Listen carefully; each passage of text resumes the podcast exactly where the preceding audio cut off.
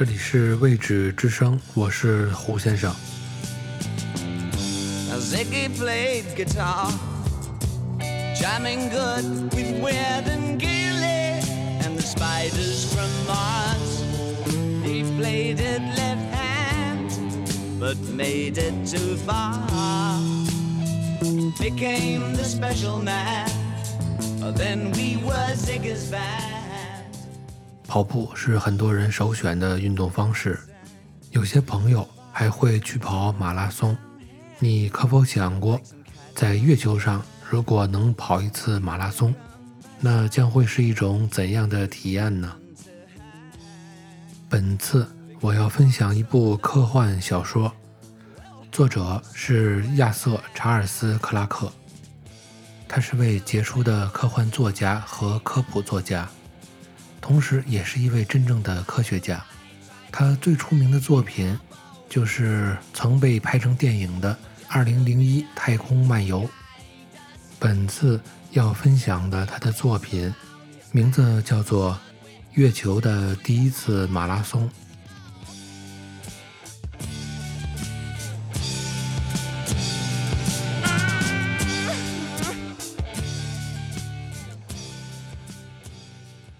请确认所有系统工作正常。罗伯特·辛格的耳边响起了发令员的声音：“一号，OK；二号，在；三号，没问题。”不过，来自加州理工的四号选手却并没有回答。他笨拙地从马拉松的起跑线走开了。那就只剩下六个了，辛格想。同时，心里闪过一丝同情。从遥远的地球过来，却在最后一分钟因为装备问题退出比赛，简直太倒霉了。在地球上进行相关的测试几乎不可能，因为没有足够大的模拟器；而在月球上则很简单，只需走出气闸就可以得到足够的真空了。开始倒数，十、九、八。马拉松可不像那些在起跑线就可以决定胜负的运动。辛格在零以后等了一会儿，仔细地估计了出发的角度之后，才开始跑了起来。月球上的跑步涉及到很多数学问题，甚至连亚里斯塔克斯空间技术学院的主机。都分出了差不多一毫秒来计算这一问题。亚里斯塔克斯空间技术学院是辛格所在的月球大学。月球的六分之一重力加速度是最重要的，但绝不是唯一的因素。宇航服的硬度、最佳的供氧速率、热负荷、疲劳，所有这些都必须加以考虑。这也让人们开始真正考虑一个一直存在的争议，一个从人类第一次登上月球就开始的争议：单脚快蹦和长距离跳跃，哪个更快？这两种方法其实都不错，但和辛格所现在尝试的动作无关。直到今天，宇航服仍然是肥大的，约束了人的活动。其重量也让人在开始移动或者停下来时很费力气，但是辛格现在穿的宇航服并不一样。在比赛前接受的一次例行采访时，辛格曾经试图解释那些不同之处。这个嘛，因为它并不是为白天设计使用的，这有什么关系吗？它并不需要一个冷却系统，太阳的热量超过一千瓦。这也是我们为什么要在晚上比赛的原因。哦，我还曾经奇怪这个来着呢。但是你不会变得太冷吗？难道月球的夜晚温度不是零下几百度？对这样一个憨直的问题，辛格勉强让自己不要笑出来。你的身体会提供所有你需要的热量，即使是在月球上。同时，如果你在跑马拉松的话，会比你需要的热量还更多。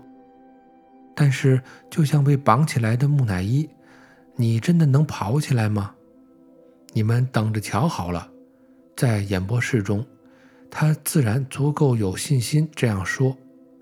但是现在站在空旷的月球平原上，像个木乃伊，这话不禁在他的脑海里萦绕起来。那可不是让人高兴的比喻。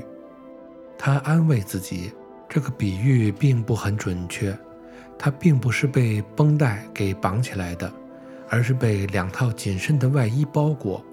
一套外衣是有缘的，一套是无缘的。里层外套是棉质的，把它从脖子到脚科包起来。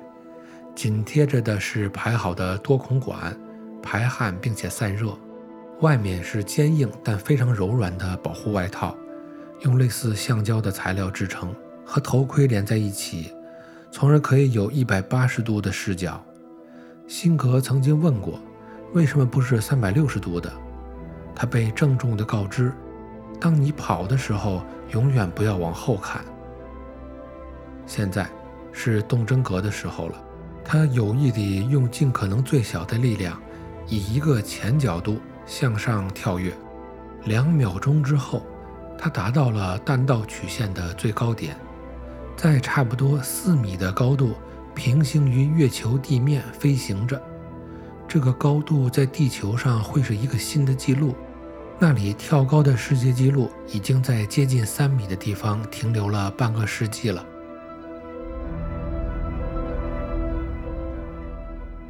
有那么一会儿。时间变得慢吞吞的，他知道广袤的大平原一直伸展到远方连续的地平线。地球的光芒从右肩上斜照过来，让他有种强烈的错觉。红湾像是被雪覆盖了。其余的参赛者都在他前面，沿着他们各自的抛物线上升或下降。其中一个马上要头先着地了。至少他不会真的错误计算了这么尴尬的角度。辛格的脚先着地，激起了一小团灰尘。他呆在那里，等到向前的动量让他的身体转到了正确的角度，才又重新开始跃起。很快他就发现，在月球赛跑的秘密是不要跳得太高了，否则当你降落下来的时候。便会因为和月球表面的碰撞而损失太多的动量。经过几分钟的试验，他找到了折中的办法，保持在一个稳定的节奏。他跑得有多快，在这种毫无特征的地形上是没有办法估算的。不过，他离前面一公里的标志距离已经少于一半了。更重要的是，他已经超过了所有其他的选手。最近的人也在一百米之外，他没有理会“永远不要回头看”的建议。他能够很奢侈地把时间浪费在观察其他的竞争者上。当他看到只有另外三个人在的时候，他并不算过于吃惊，变得越来越冷清啊。他说：“怎么回事呢？理论上这应该是一个专用的信道，不过他很怀疑这点。”几乎可以肯定的是，其他的队员和新闻媒体都在监听着他。戈达德大学的选手宇航服漏气了，你的情况怎么样？状态七。所有监听的人肯定会去猜测这是什么意思。这没有什么关系。七被认为是一个幸运数字。辛格希望在比赛中他的状态一直是七。刚刚通过一公里标志，耳旁的声音说道：“用时四分十秒，二号选手离你只有五十米了，注意保持距离。”我应该跑得更快一点，辛格想。甚至在地球上，谁都能在四分钟里跑完一公里。当然，我才刚刚开始跑起来。在两公里标志的地方，辛格已经建立起一个稳定的、舒适的节奏。这一次他用了刚刚不到四分钟。如果他能够保持这一速度的话，尽管不太可能，那么他可以在三小时内到达终点。没人知道在月亮上跑传统马拉松的四十二公里会用多长时间。预测的时间五花八门，从最乐观的两小时到十小时。辛格希望他能够在五小时内完成。他的宇航服工作正常，就像广告上说的，他没有过度限制他的运动，同时氧压调节器也能够按照他肺部的需求提供正确的供氧量。他开始享受这一切了。这不仅仅是一场赛跑，这是人类历史上的第一章，掀开了竞技体育的崭新的一页，甚至可能远远不止这些。五十分钟后，十公里标志处，他收到了恭喜他的声音：“干得不错，又有一个人退出了，那是齐奥尔科夫斯基大学的。他出了什么事儿了？”别管这个，以后再告诉你。他没事儿。辛格胡乱地猜测了一下，在开始他训练的时候，有一次他穿宇航服的时候，几乎恶心的要吐了出来。那可不是无关紧要的小事，搞不好会导致让人痛苦的死亡。当他回忆起那种可怕的阴冷潮湿的感觉，他立即把氧气开大了，温度调高了一些。他觉得舒服了。事后，他找不到任何发病的原因，可能仅仅是因为神经紧张，或者是他吃的东西里有什么让他不舒服的。他的食物淡而无味，热量很高，但残留物却很少，因为没有几个宇航服是自带全套卫生间的。辛格可不想一直想着这种无益的事情，为了转移注意力。他呼叫了他的教练：“如果你这么一直继续下去，也许我走着就可以拿到冠军了。”还没过多久，就已经有三个人退出比赛了。你别太自信了，鲍勃，别忘了龟兔比赛的故事。从来没有听说过，不过我知道你的意思。在十五公里标志的地方，辛格有些明白了教练的意思。他渐渐发现了他的左腿变得越来越僵硬了。当他落地的时候，越来越难弯曲他的左腿，这就导致了他后面的起跳不太平衡。他已经觉得有些疲倦了，但这是很正常的。宇航服仍然工作的非常正常，所以它并没有什么真正的问题。也许停下来休息一下是个好主意，规则上并没有禁止这个。于是乎，他完全停下来了，向四周看了看，并没有什么变化，除了东方的赫拉克利特山尖稍微低了一些。身后的随行人员，包括月球吉普、救护车和摄影车，仍然和三名剩下的选手保持着一个合适的距离。看到克莱维斯场的选手仍然处在比赛中，他并没有觉得惊奇。令他没有想到的是，地球虫麻省理工的选手逐渐跟了上来。罗伯特·斯蒂尔，真是古怪的巧合。他和辛格不但有相同的姓名首字母，而且连名字都一样。实际上，领先于克莱维斯场的选手，尽管他不可能有任何真实的练习。麻省理工的工程师们知道什么本地人不知道的秘密吗？你还好吧，鲍勃？他的教练不安地问道。仍然是七，就是休息一下。不过我倒是有点担心麻省理工的那些选手，他们干得可挺漂亮的。是的，对一个地球佬来说，记住我说过的，永远不要回头看，我们会盯着他的。辛格开始集中精神做一些体操动作。这些动作在常规的宇航服中是不可能做到的。他甚至躺在了柔软的月球灰上，快速的像是骑着自行车那样蹬了几分钟。这又是一个月球的第一次了。他希望电视观众们能喜欢他这样做。当辛格重新从地上爬起来的时候，他忍不住回头看了一眼。看来维斯场的选手们在他三百多米后。左右摇晃地前进着，很明显他们是过于疲劳了。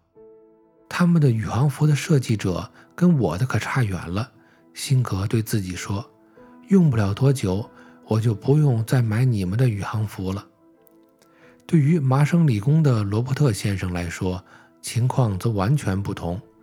他看起来越来越接近辛格了。辛格决定改变他的运动方式，从而能够使用不同的肌肉来防止教练提醒他的另一种危险——脚抽筋。袋鼠跳的效率更高，速度更快，但是弹跳式的大跨步更舒服，也不那么容易疲倦。因为它更自然。不过，在二十公里的标志处，辛格又变回了袋鼠跳，这可以让他的肌肉获得同等运动的机会。他觉得渴了，便从头盔里的嘴边的吸管吸了些果汁。还剩下二十二公里，现在只剩下一个竞争者了。克莱维斯场的选手也最终放弃，退出了比赛。在第一次的月球马拉松比赛中。将不会有铜牌了。这场比赛变成了月球和地球之间的直接对话。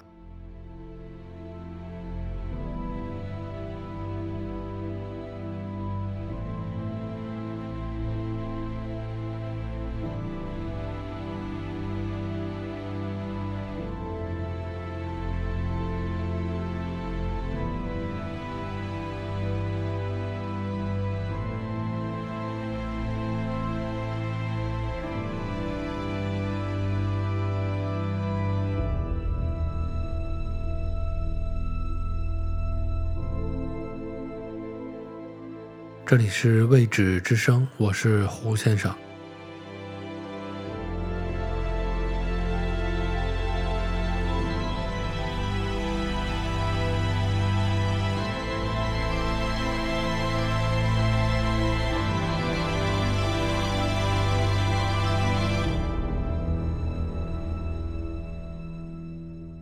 恭喜你，鲍勃！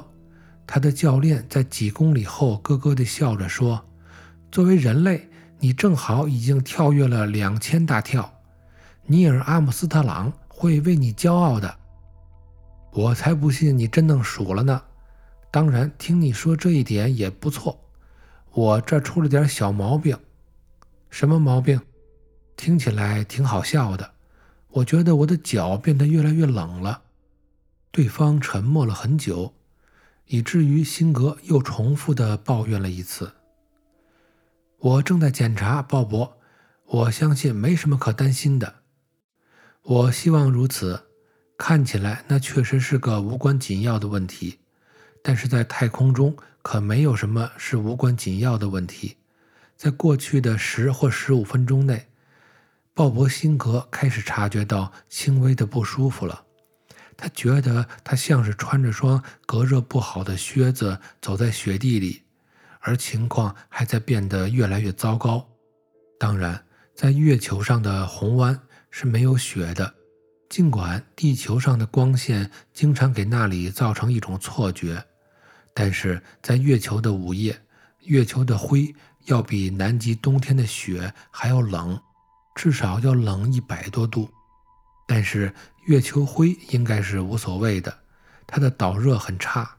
而他的鞋应该足够绝热，从而给予他充分的保护，但可是他的鞋并没有做到。教练抱歉的咳嗽声在他的头盔里响起。抱歉，鲍勃，我猜那些靴子的鞋底应该更厚一些的。教练，现在你才告诉我？好吧，我想我能坚持住。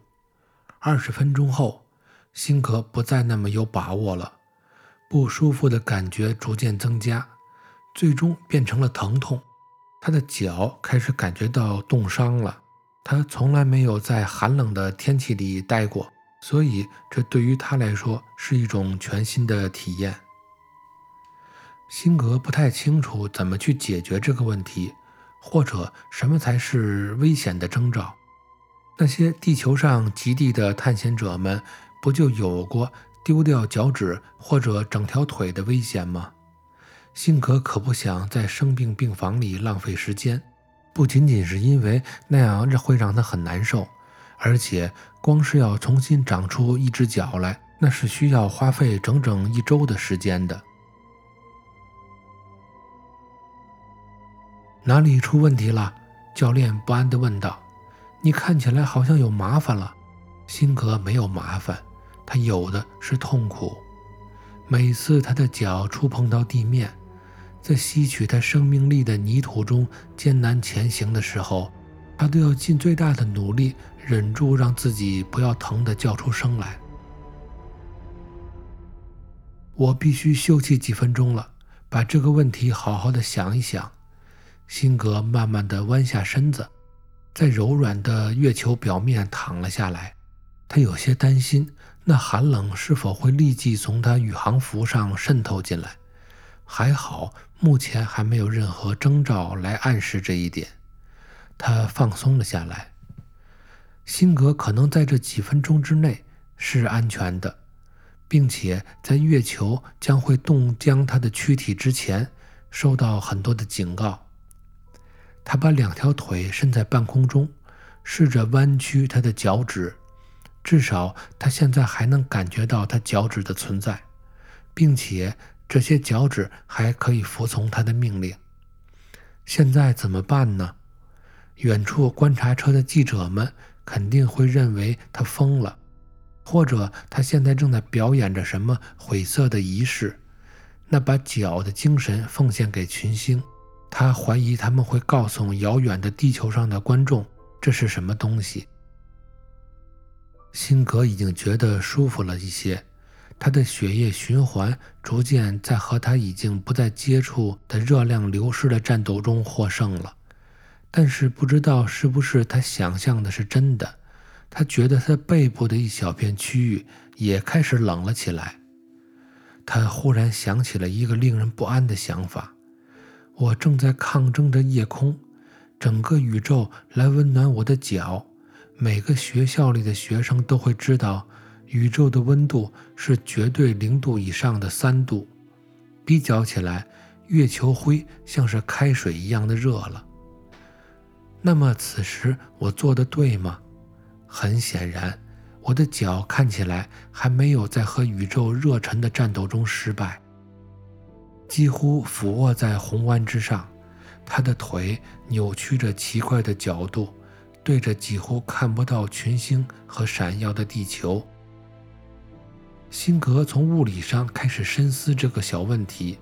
对于一个简单的答案来说，可能涉及太多的因素，但这作为一个近似的问题，应该可以解决。问题就在于热岛与辐射之间的比较。它的太空靴的材料更利于热导。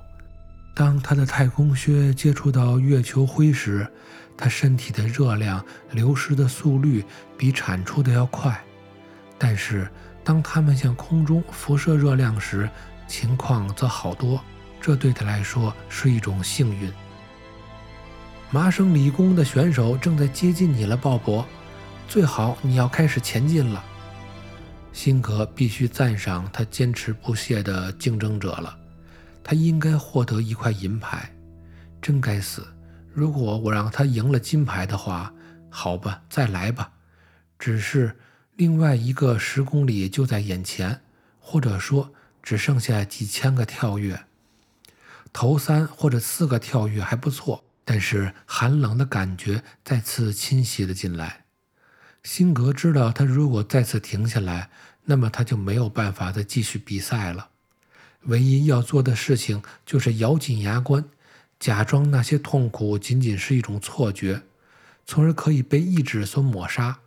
他在哪里看到过一个最好的例子？他终于在记忆中找到那个例子的时候，他又跑了痛苦的一公里。几年前，他看了一个世纪以前的录像带。内容是地球上在某些宗教仪式上完成的火堆中行走，地上被挖出了一个长条形的坑，里面铺满了红热的木炭。宗教的信徒们好像走在沙子上一样，缓慢而小心地光着脚从木炭的一头走向另一头。尽管这没有任何证明那是神的力量，但它令人惊讶地展现出来了勇气与自信。他当然也可以做到，只是现在他很不容想象自己是走在火上的，在月球的火中行走。他忍不住的苦笑了起来。有那么一会儿，疼痛几乎消失了，所以精神战胜物质，精神胜利法终于起作用了，至少就在那几秒钟之内。只有五公里了，干得不错，但是麻省理工的选手马上就要超过你了，别放松。放松，辛格多么希望他现在就可以放松，因为他脚上的疼痛。已经吸引了他全部的注意力，他几乎没有注意到疲倦已经让他越来越难以前行了。他现在已经不再跳，而是变成了缓慢地摆动着跨着步。这种跨步在地球上足够让人惊奇，但在月球上则仅仅是令人同情。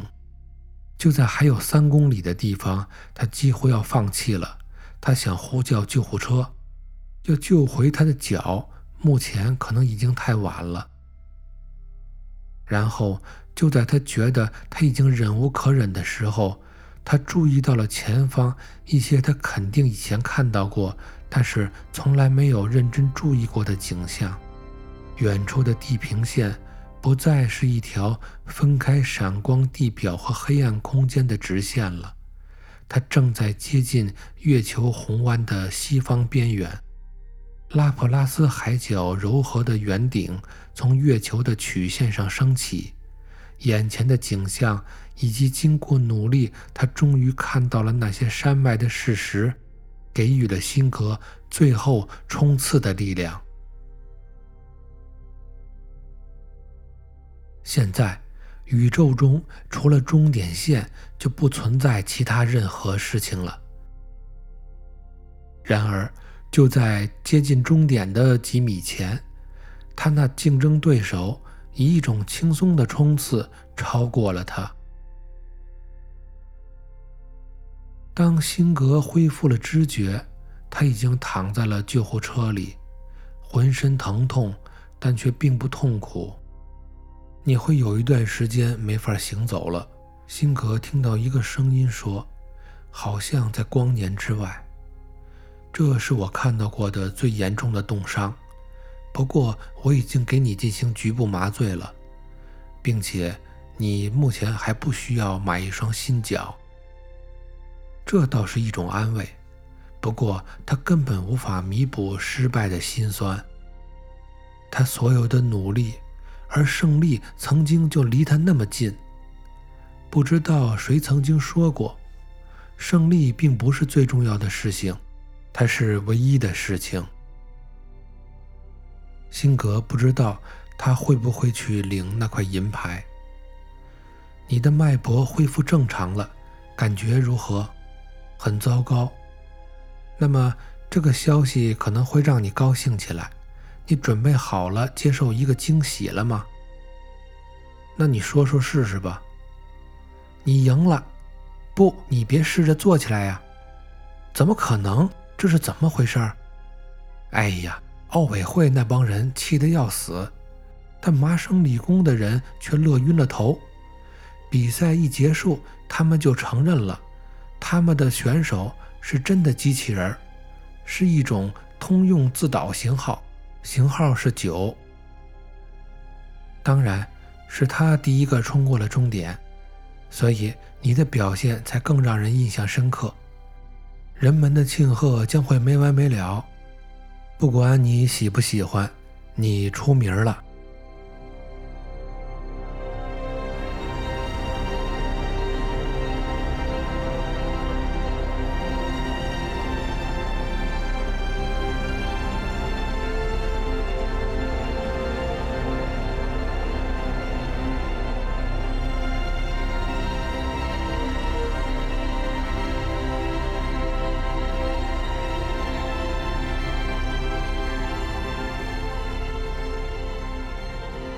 上就是这部科幻小说《月球的第一次马拉松》的全部内容。